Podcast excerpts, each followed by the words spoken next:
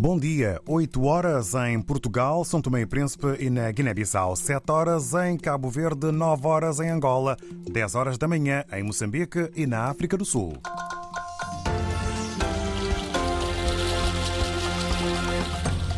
Temas em foco neste noticiário.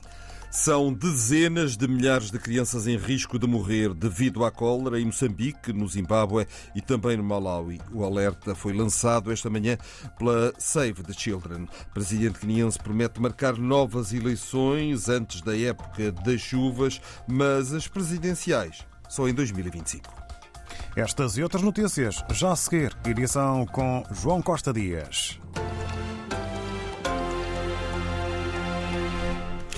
Dezenas de milhares de crianças em Moçambique, no Zimbábue e no Malawi estão em risco de morrer devido à cólera em plena época dos ciclones, que ameaça trazer mais cheias e, com isso, agravar o pior surto de cólera das últimas décadas. O aviso acaba de ser lançado pela organização internacional Save Children.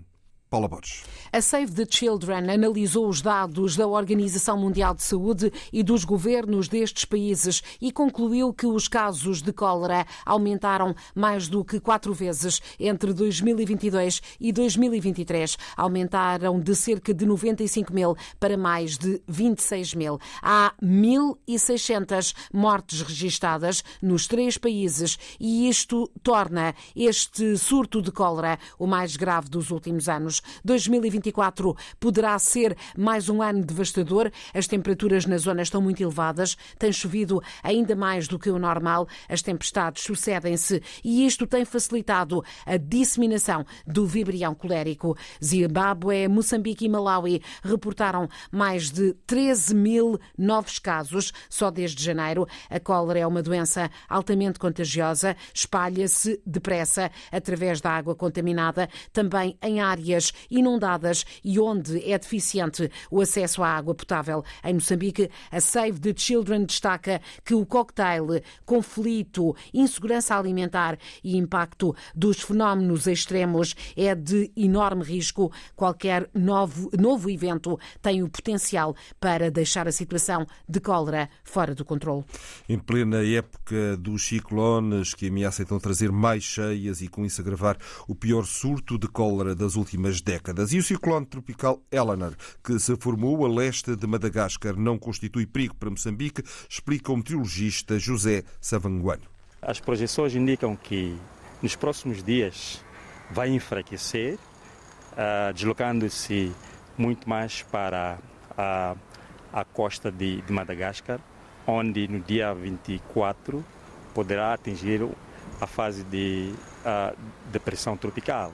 Isso significa que não há um risco significativo para a, a, a, a Madagascar, sendo que vai diminuir de intensidade.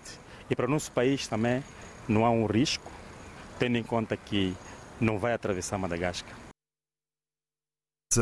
Avança o INAM que algumas províncias das regiões centro, de, centro e norte de Moçambique, como Zambésia e Nampula, estão a registrar a queda de chuvas fortes acompanhadas de trovoadas. A forte tempestade tropical Eleanor está localizada a pouco menos de 100 km a nordeste das Maurícias e continua a mover-se para sul-sudoeste. Pode fortalecer-se num espaço de tempo bastante curto durante a tarde, ainda na fase de tempestade, antes de iniciar uma fase de enfraquecimento mais acentuado a partir de sábado. O presidente moçambicano disse ontem que as novas incursões rebeldes em Cabo Delgado resultam de tentativas de grupos armados de recrutar novos membros, considerando que no mês passado a província registrou muita movimentação de terroristas. E o Parlamento moçambicano retoma hoje as reuniões plenárias. A sessão que hoje começa, a nona da atual legislatura, vai ter como um dos pontos principais a revisão pontual da lei que estabelece o quadro jurídico para a eleição do Presidente da República e dos deputados da Assembleia da República e da lei de eleição dos membros da Assembleia Provincial e do Governador de Província. E o Presidente da República da Guiné-Bissau, o Marciso Kembaló, prometeu marcar novas eleições legislativas para antes da época das chuvas, que começa em junho, insistindo que as presidenciais se vão realizar em novembro de 2025. Germano Campos. Foi à margem de uma visita ao mercado central de Bissau que Sissoko Embaló revelou a intenção. Diz mesmo que já tem pronto o decreto para marcar a data das legislativas e que aguarda apenas que a Comissão Nacional de Eleições conclua a atualização dos cadernos eleitorais e proponha uma data. Recorde-se que o Presidente dissolveu o Parlamento em dezembro do ano passado e ainda não há data concreta para novas eleições, que disse queria que fossem em março ou abril deste ano, sem, contudo, adiantar uma data concreta. Sissoko Embaló manifestou-se convicto de que até junho vão realizar-se, palavras suas, mas precisou que não é possível, pois não serão agendadas antes da época das chuvas, ou seja, até junho. O chefe de Estado guineense descartou juntar em simultâneo as eleições legislativas e presidenciais, voltando a referir a data de novembro do próximo ano para as presidenciais contestada por aqueles que defendem que devem ocorrer no final deste ano, antes de terminar o atual mandato presidencial em fevereiro de 2025. O presidente indicou ainda que está a falar com a comunidade internacional para pedir ajuda financeira para o novo voto eleitoral, resultado da dissolução do Parlamento com maioria da coligação Pai Terra Arranca, liderada pelo PAIGC. Sissoko Embaló comentou ainda as denúncias de ataques e ameaças aos jornalistas. Sobre o assunto, respondeu que deviam ter orgulho do Presidente da República que têm. Fim de citação. Na mesma altura, durante a visita ao mercado central de Bissau, o Marciso Embaló lamentou a forma como se demitiu o seu conselheiro especial, Nuno Gomes Nabian, expondo as razões numa carta ao invés de falar com ele. Lamento a carta que ele fez porque tem acesso a mim, disse o chefe de Estado aos jornalistas, e estamos a citar, acrescentando que não esperava isso da parte de Nabian. Eu também posso ter coisas que não gostei da parte dele, mas prefiro manter-me, chamá-lo para falarmos, acrescentou. Sissoko Embaló lembrou que também ele, no passado, enquanto Primeiro-Ministro, pediu admissão ao então Presidente José Mário Vaz, mas sem elencar as razões. A ex-ministra da Justiça guineense, Ruto Monteiro, pediu ontem o apoio dos deputados da União Europeia e dos países de África, Caribas e Pacífico para a reposição da legalidade e democracia na Guiné-Bissau. Em declarações aos jornalistas no Parlamento angolano, onde decorreu a primeira sessão da Assembleia Parlamentar Paritária ACP-União Europeia, Ruto Monteiro, diretora de gabinete do Presidente da Assembleia Nacional Popular, Parlamento da Guiné-Bissau, isto é, de Domingos Simões Pereira, disse que atualmente a democracia no seu país não existe existe. A jurista e advogada disse que a sua presença em Luanda é uma tentativa de chamar a atenção dos parceiros e amigos para o facto de que a democracia na Guiné-Bissau não existe e o respeito pelos direitos humanos é uma miragem, apelando a que os países, além das discussões académicas e políticas, mostrem que querem agir de facto. Sob o lema Promover a Harmonia Digital e Responsabilidade Online, vai decorrer hoje em Luanda o primeiro Fórum de Governança da Internet em Angola.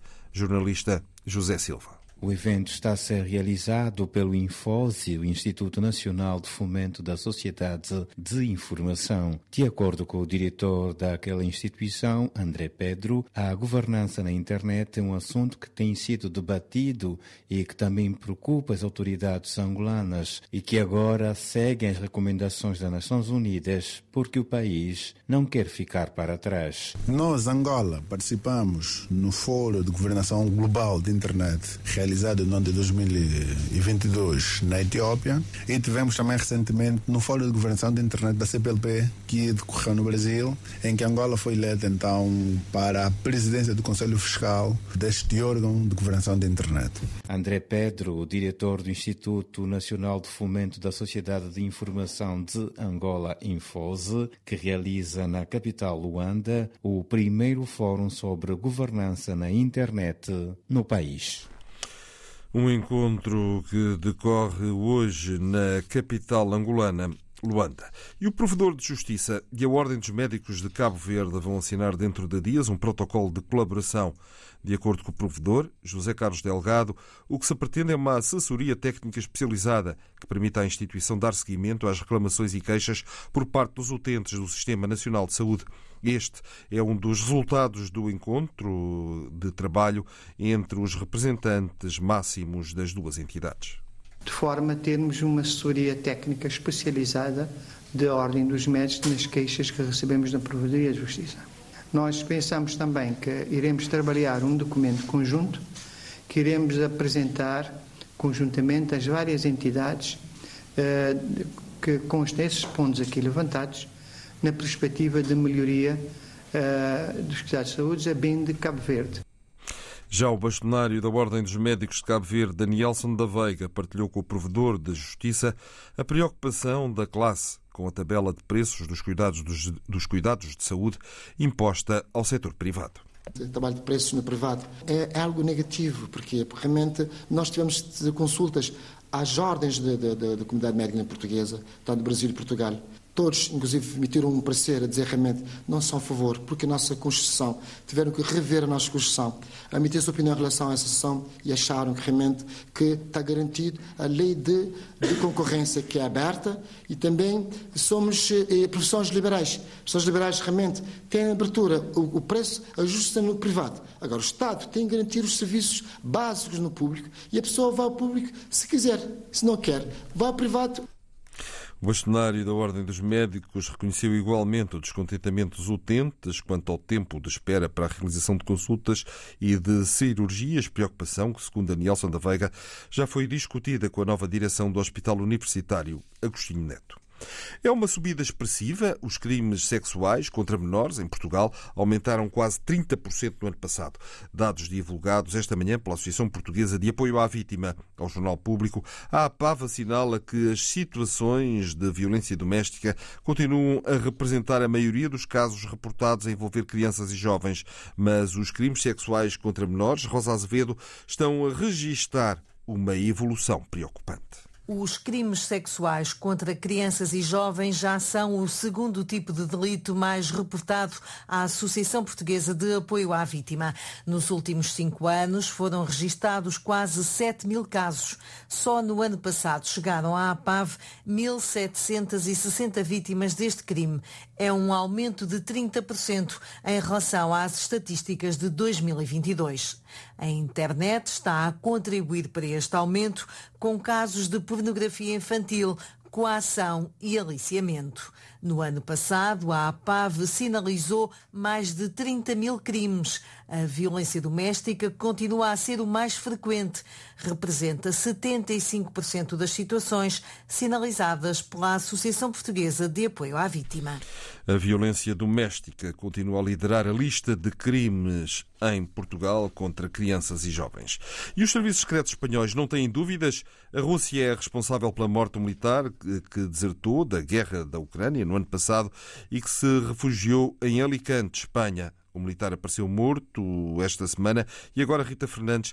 As autoridades espanholas acreditam que a morte foi uma encomenda russa a assassinos profissionais contratados fora de Espanha, numa operação que terá deixado propositadamente de fora do plano a embaixada russa em Espanha para não levantar suspeitas. É esta a tese dos serviços secretos espanhóis, depois de o antigo militar russo ter sido encontrado com seis tiros no corpo e com sinais de atropelamento numa garagem no bairro em que vivia, em Alicante, no litoral de Espanha. É a província espanhola com mais cidadãos cidadãos russos, conta o jornal espanhol El País, uma comunidade a que os serviços secretos de Putin recorrem para planear este tipo de crimes. O governo espanhol garante uma resposta pesada caso se confirme o envolvimento russo na morte deste militar que se refugiava em Espanha militar russo com cerca de 30 anos fugiu da guerra em agosto do ano passado. E morreu Francisca Pereira. Francisca Pereira era uma destacada militante pela independência da Guiné-Bissau e Cabo Verde, referência na luta de emancipação das mulheres, cofundadora da UDEMO, coordenou órgãos civis e da Frente Sul e no pós-independência desempenhou funções no poder local.